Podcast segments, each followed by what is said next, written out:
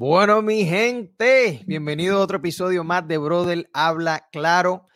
Óyeme, una pregunta. A ustedes, estoy seguro que les gusta sentirse bien, tener vitalidad, tener energía. Han escuchado la palabra buena vibra, han escuchado la palabra ley de atracción, han escuchado todo esto y estoy seguro que también han escuchado la palabra yoga o la palabra yogi. So que hoy vamos a estar hablando en este podcast sobre lo que son los chakras, ¿verdad? Porque los chakras están relacionados con todo eso de lo que es la energía y la vitalidad y todo eso. Y eso es algo misterioso, algo místico que no es tan fácil de explicar, ¿me entiendes? No es tan fácil de explicar. So que hoy vamos a tomar un par de minutos y hablar del tema. Dímelo, Gaby. Dímelo, brother. Vamos allá. Este, ¿Qué son los este chakras? Los chakras. Esto a lo mejor hay personas que nunca lo han escuchado, a lo mejor otros sí. Yo estoy seguro que la mayoría de las personas que lo han escuchado no tienen como claro qué, qué es esto de los chakras. Porque la realidad es que yo llevo escuchando esto hace tiempo, pero la gente habla, a veces te tocan una parte del cuerpo y te dicen, ah, hay, un chakra, esto, lo otro, pero no saben realmente qué es. Y no es nada complicado, pero depende del nivel de, de profundidad que tú lo quieras llevar. Literalmente son centros de energía son como puntos de energía que hay en el cuerpo, que mm. aparente y alegadamente dicen las personas que tienen esta práctica, que si tú tienes una armonía entre esos diferentes centros de energía que hay en el cuerpo, tú puedes aumentar tu frecuencia vibratoria y eso te ayuda a reducir los niveles de estrés y obviamente... Tu frecuencia vibratoria, vamos, páralo ahí un momento, frecuencia vibratoria, que eso fue lo que yo le di a la gente, buenas vibras esa palabra se tira mucho hoy día. Ah, las buenas vibras, hecho. Hasta Bad Bunny. No es que yo sea antisocial, que ustedes tienen mala vibra. Y es eso. La vibra, la energía que tú tienes como persona. La energía. Cuando tú entras a, cuando tú entras a una habitación o cuando tú entras al trabajo. Es más, todos conocemos una persona que sin tener que hablar eh, carga el ambiente. Está todo el mundo en el trabajo, llega fulano y ah, se pone pesado el ambiente porque el tipo tiene malas vibras. Y eso es lo que se refiere con los chakras. Si tú tienes armonía en ti, o sea, en esos puntos de energía, tu vibra, eh, ¿cómo es? Tu frecuencia vibracional aumenta. Exacto. Y, y y esto que tú estás diciendo, como que tú ves ahí hay personas y a veces como que tú sientes la vibra, a lo mejor la gente puede pensar como que no, eso es la percepción, que a lo mejor tú tienes un prejuicio con la persona, pero... No, hasta los animales, dicen que los animales tienen eso también, los, y los niños, los animales y los niños. Que, que a lo mejor uno no puede explicar en un 100% eso, pero de que existe, existe, mano. Cuando tú sabes, la vibra algo que tú lo sientes, aunque no puedas explicarlo bien o sea, no es que uno esté juzgando a alguien, hay personas que sí tienen una mala vibra, una energía que, que es, ¿sabes? Hay lugares que tú llegas y tú te sientes eh, sobrecargado.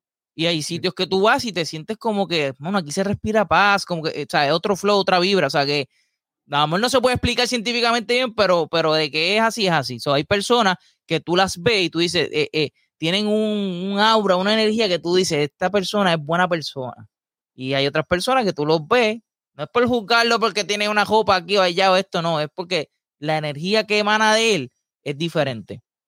So, dicen que, ok, a estos chakras, porque hay una, hay una diferencia o debate, podría decir, este, entre cuántos chakras hay. Algunos dicen que son seis, otros dicen que son siete, otros dicen que son ciento y pico de chakras, que los siete principales son los que se mencionan, pero hay además de eso otros más chakras, etcétera. So que hay unos que dicen, ¿sabes? Los vinculan con ciertas áreas del cuerpo. Unos están cerca de el, el, punto más abajo, el de la raíz. Está por allá, por, ¿sabes? Lo último de, ¿cómo se llamaría eso? Este. Por el culito. Exacto, por ahí. El otro está en el sacro, el otro está en el plexo solar, el otro está por el corazón, otro por la garganta, el otro está por aquí por la frente y el último por la coronilla. Exacto. que, pero que a la misma vez dicen que eso no tiene un lugar físico, porque eso, según esos, eh, esos centros están como que más en el cuerpo sutil. O sea, no es algo físico literal. No cuerpo es sutil. ¿Y qué es el cuerpo sutil? El cuerpo sutil es uno de los planos del, del cuerpo que aparente y alegadamente también en estas escuelas de filosóficas y espirituales mencionan que nosotros seres humanos tenemos diferentes como planos del cuerpo, ¿me entiendes? Como en los cristianismos mencionan que somos cuerpo, alma y espíritu, pues está gente en otros planos que son que si el cuerpo etérico, el cuerpo astral, el cuerpo emocional, el cuerpo mental, ¿me entiendes? Diferentes planos del cuerpo. Y aparentemente, pues estos chakras y esto que se habla también del tercer ojo, que vamos a estar hablando más adelante, pues están ubicados, por así decirlo, en el cuerpo sutil. No es como que tú abres el cuerpo y por cuando abres acá vas a encontrar el chakra de, la raíz y vas a encontrar el chakra del sacro cuando vayas allá al sacro investigue y vas a ver el no eso no es algo físico me entiendes eso que no se puede coger literalmente sí mira entonces aquí hay un punto que es donde está la energía y como tú lo tocas aquí pues pero y cómo esa gente aquí la pregunta curiosa es cómo esa gente se dio cuenta que eso existe ¿Quién fue la primera persona que habrá dicho, no que, que habrá dicho, pero que se habrá dado cuenta que hay distintos puntos de energía en esas localizaciones del cuerpo? Eso es un misterio. es un misterio, porque esto de, los chakras está hace miles de años. Hay personas que dicen que, fue que si 200 y pico años después de Cristo, pero realmente esto viene antes de Cristo. Lo que pasa es que no se documentaba. Porque acuérdate que una cosa, la, la gente le pone fecha desde que se documentó lo primero. Pero la gente antes no escribía porque las tradiciones de antes era que te enseñaban oral, porque eran cosas que no todo el mundo podía saber y ellos le enseñaban de boca a boca. Y la gran, antes, antes eso de saber leer era para la gente de clase alta también. Eso no era como que el, el, más del 90% de la población de antes eran analfabetos. Y los papeles no se conseguían como ahora que tú vas allí, consigues un bolígrafo y un lápiz y escribís ya, ¿me entiendes? Los papeles, el proceso era bien difícil para tú escribir algo y documentarlo. Y la tradición era de boca a boca y como no todo el mundo lo podía saber, porque no todo el mundo esto, pues, pero eso viene antes de Cristo y los yogas meditaban y hacían cosas antes de Cristo. A lo mejor yo puedo aquí poner una hipótesis que pues fue la gente haciendo meditación y, haciendo yoga se descubren a través de esos niveles de concentración, eh, sienten una energía y todos concordaban en que sentían una energía que empezaba por acá abajo y iba subiendo, que es lo que se le conoce como la kundalini, que es como una serpiente enroscada porque todo, todo esto, aparentemente todos estos centros de energía están ubicados en lo que es la columna vertebral del ser humano. La columna vertebral, sí. Desde el punto más abajo, desde la raíz de la columna hasta... Y por eso mismo, para los que no saben, por eso mismo es que en las meditaciones se le exige a la persona que lo haga con la, con la postura, con la espalda erecta, la postura correcta. Exacto. El mismo Yogananda, Paramahansa Yogananda, que es el autor de la autobiografía de un yogi y también conocido como la persona que trajo el yoga al occidente. O sea, que todas las personas que han escuchado aquí este podcast, que si, tú sabes lo que es la palabra yoga, probablemente gracias al hombre que estoy hablando, Paramahansa Yogananda. O sea, ese tipo, él dice que una, una espina dorsal que no esté erecta es como una maldición, por así decirlo. Eso, que, no, no vas a poder llegar a esos niveles de conciencia si no sabes manejar la energía de, tu espina dorsal. Así que si tienes problemas de la columna vertebral, se te va a hacer bien difícil o imposible de, de, de, esto. Este, a mí me hace mucha lógica esto de, de los chakras, aunque si tú te pones a leer e investigar, los chakras están envueltos en lo que son las cosas esotéricas y estas escuelas de la nueva era, dicen que si no, con los hindúes, esta gente, obviamente una persona cristiana, la mayoría de la gente en Puerto Rico son cristianos, pueden ver esto de, los chakras como algo de estas escuelas Reiki, eh, ese mundo allá. A mí, científicamente, a mí me, me trae un poco de validez porque estos chakras están, según ellos, relacionados con lo que es la columna vertebral porque dije primero que no están en un punto físico, pero están relacionados con la sensación que ellos sienten, parte desde allá abajo de la columna vertebral y va subiendo esa energía. Es como que vas activando los diferentes chakras. Son siete chakras principales y, la energía empieza por acá. De abajo, de abajo para arriba. Exacto. Este chakra se activa y activa al otro y activa al otro y, y esa energía que ellos sienten dicen que es otra cosa. Y son muchas personas las que hablan lo mismo. O sea, no es una ni dos, son muchas personas que lo hacen. Entonces, me hace lógica porque caballo, la columna vertebral, ahí donde está el sistema nervioso de nosotros. Todo el sistema nervioso, ¿sabes? Ahí es donde, o sea, ese es el, el, tú sabes, de donde los nervios y todo eso están conectados. Todas las sensaciones, el, el y, y, si nos fijamos en lo que es el, las visiones que ellos tienen y todo eso, tú no puedes tener visión sin, sin, sin tu sistema nervioso. ¿Entiendes? El nervio óptico y toda esa mierda, esa gente que eso ven. Y eso está conectado literalmente a la glándula pineal, que vamos a estar hablando en otro podcast de eso, así que pendiente. Que ese líquido que Gaby dice, literalmente, el, Kundalini, él dice que es un líquido, y ese líquido es real, es un líquido físico. Y el líquido espinal. El líquido espinal sube y tú tienes que contraer el abdomen y seguir contrayendo el abdomen y hacer ejercicios de respiración para que ese líquido siga subiendo y cristalice. Esto lo dice el doctor Joe Dispensa, que cristalice unos, son como unos microcristales que tiene la glándula pineal, que eso es lo que te da el éxtasis de que tú literalmente estás a nivel Dios, cabrón. Exactamente. Eh, eh, eso es bien interesante porque, ¿sabes? Cuando te estoy diciendo la columna vertebral, sistema nervioso, las personas saben y los que han estudiado ciencia que la mente es poderosa y uno concentrándose, porque así mismo, ¿cómo funcionan los medicamentos antidepresivos? Lo que hacen es que te ayudan a liberar ciertos neurotransmisores. Esos neurotransmisores tú los puedes liberar con medicamentos, pero también los puedes liberar tú mismo conscientemente, que es lo que hacen los yogis.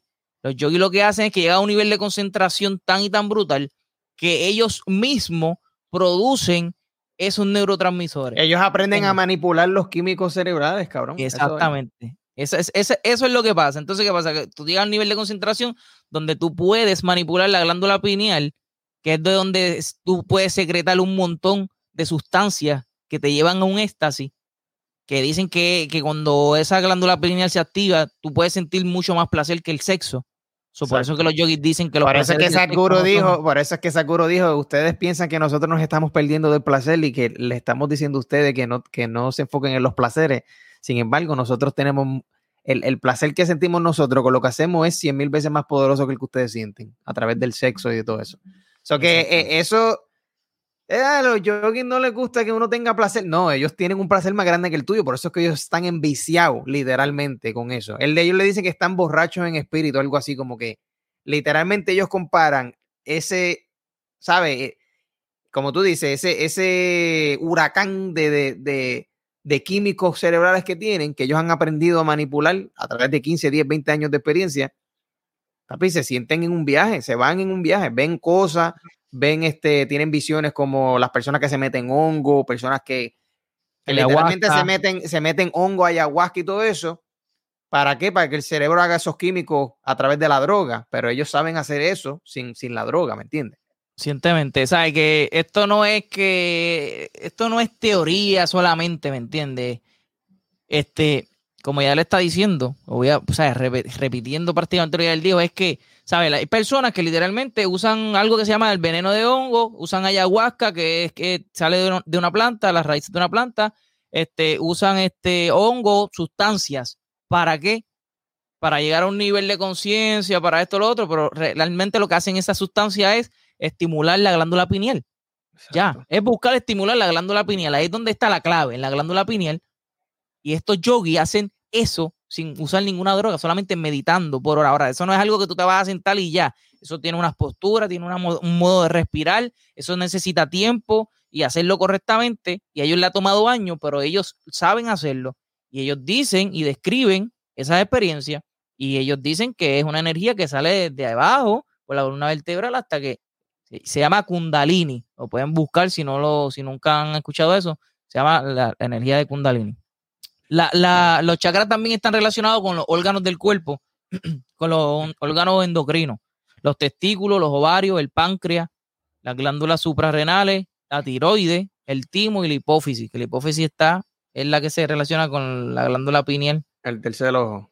Sí, que, eh, eh, porque esos, esos órganos endocrinos están ubicados también donde aparentemente, eh, en las mismas posiciones prácticamente donde ellos sienten esa energía en el, físico. Pero este episodio prácticamente es como para traer la información de lo que son los chakras, por si alguien que nos sigue o algo, pues como que no escucha o no sabía. Para que, no, hay que para que también sepan que se han hecho estudios científicos y, al parecer, como Gaby dice, no es algo que tú puedes comprobar físicamente, pero al parecer sí tiene su, su verdad y tiene su ciencia detrás de eso. Tiene su ciencia. Y las personas que les guste la ciencia, busquen al doctor Joe Dispensa. Joe es J-O-E apellido Dispensa, Dispensa con Z al final. O sea, Dispensa.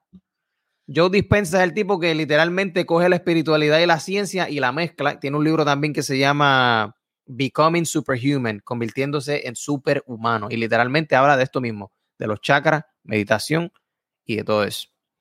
y, este, otra cosita que quería añadir es que los chakras, que como son por niveles prácticamente, este, si tú tienes, según ellos, ¿verdad? Como que los chakras, vamos a poner el chakra muladara, que es el de la raíz, que es el más bajo que está. Si tú tienes ese, una persona que solamente lo que piensas en comer, en dormir, en ese tipo de actividades, no tiene deseos, no cerebro reptiliano. Eh, no, autoestima baja, no, no, no aspira a nada, solamente es comer y sobrevivir. Pues e, ese es como que esa persona tiene más que solamente ese chakra activo, ¿me entiendes? Entonces es como que las personas que tienen una mejor comprensión, son personas bondadosas, son personas eh, con buena autoestima, etcétera, pues tienen más chakras despiertos. Es como que tú, si tú tienes todos tus chakras activos, según ellos, pues tú estás como que en un nivel de conciencia más elevado. Y esto se parece a la pirámide de Maslow, Abraham Maslow, que fue un sociólogo y todo esto. Él, él es conocido por eso, la pirámide de Maslow es que él dice como que nosotros los humanos vamos desde la aspirando a desde las necesidades más básicas, que es respirar, comer, dormir, hasta buscar la autorrealización. O sea, primero necesidades fisiológicas, después seguridad, buscar un trabajo para pagar las cosas, esto, lo otro, después tener amistades, afecto, intimidad, después tener reconocimiento, éxito y después sentirnos autorrealizados. Es como que una escala, ¿me entiendes? Que uno va subiendo. Lo primero, pues comer y dormir y tener para uno vivir. Después buscarse un trabajito. Y después tú quieres tu esposa y tu familia. Después tienes tu esposa y tu familia, no, quiero ser exitoso en lo que hago. Y después eso, pues dejar un legado, autorrealización, etcétera. Pues lo mismo es con los chakras. Es como que a medida que tú vas activando los más, más chakras, tú vas elevando más tu conciencia. ¿Me entiendes?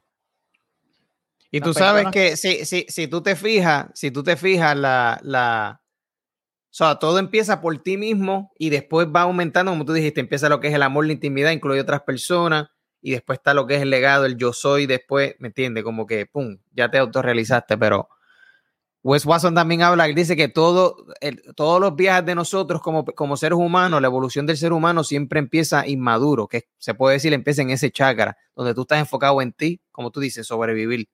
Estás pensando en qué comer, en dormir, y descansar. Después empiezas a empezar a diantre, tienes, tienes responsabilidades, el hijo tuyo, lo que sea, empiezas a pensar un poquito más en otra persona Después está los otros niveles, que es el amor, la intimidad, la amistad, ayudar a contribuir al pueblo, contribuir a algo.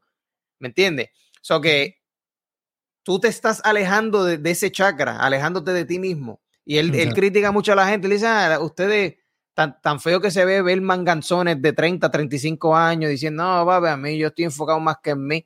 Él dice, todavía a los 35 años tú estás más que enfocado en ti. ¿Entiendes? O sea, ¿cuándo vas a pasar la página? ¿Cuándo, ¿cuándo vas a llegar al nivel de poder decirle, ahora mi, mi, enfoque son la gente, es ayudar a la gente, ayudar al mundo?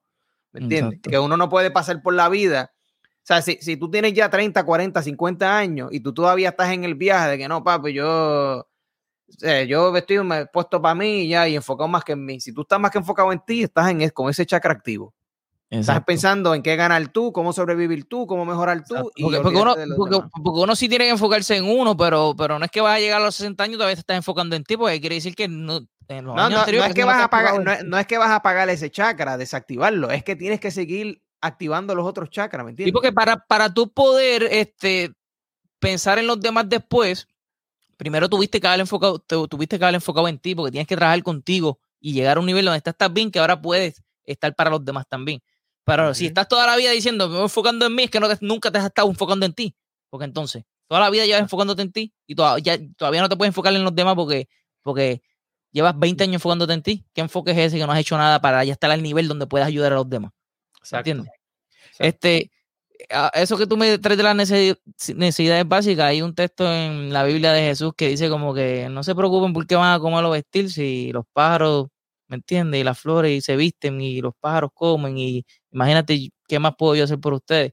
Pero me hace, me hace un poquito de relación con esto de, de cuando tú estás solamente enfocado en comer y, y, y, porque los discípulos se desesperaban mucho por comer, por eso pedían a Jesús que le hiciera milagro de esto o lo otro. pero él dominaba eso, ¿me entiendes? Él podía estar sin comer mucho, él, él, domina eso, porque él estaba allá con los... ¿Sabes? Eh, eh, la Biblia no te habla de los chakras, ni Jesús te enseña los chakras, no estoy diciendo eso, pero si nosotros relacionamos los chakras con la Biblia o con Jesús, nosotros sabemos que Jesús era un tipo que tenía todos los chakras activos, ¿me entiendes? Versus sus discípulos que no los tenían todos. E, el, el, sexto chakra, que se llama Agna, que tiene que ver con el tercer ojo, cuando tú activas ese chakra, tú tienes, por así decirlo, el tercer ojo abierto y tú tienes mayor comprensión. Entonces, los discípulos a veces no entendían a Jesús, o no tenían esos chakras, por así decirlo, activos. Y Jesús a veces tiene que hablarle en parábola a otros tampoco, porque no entendían como quiera. O no tenían, por así decirlo, esos chakras activos, ¿me entiendes?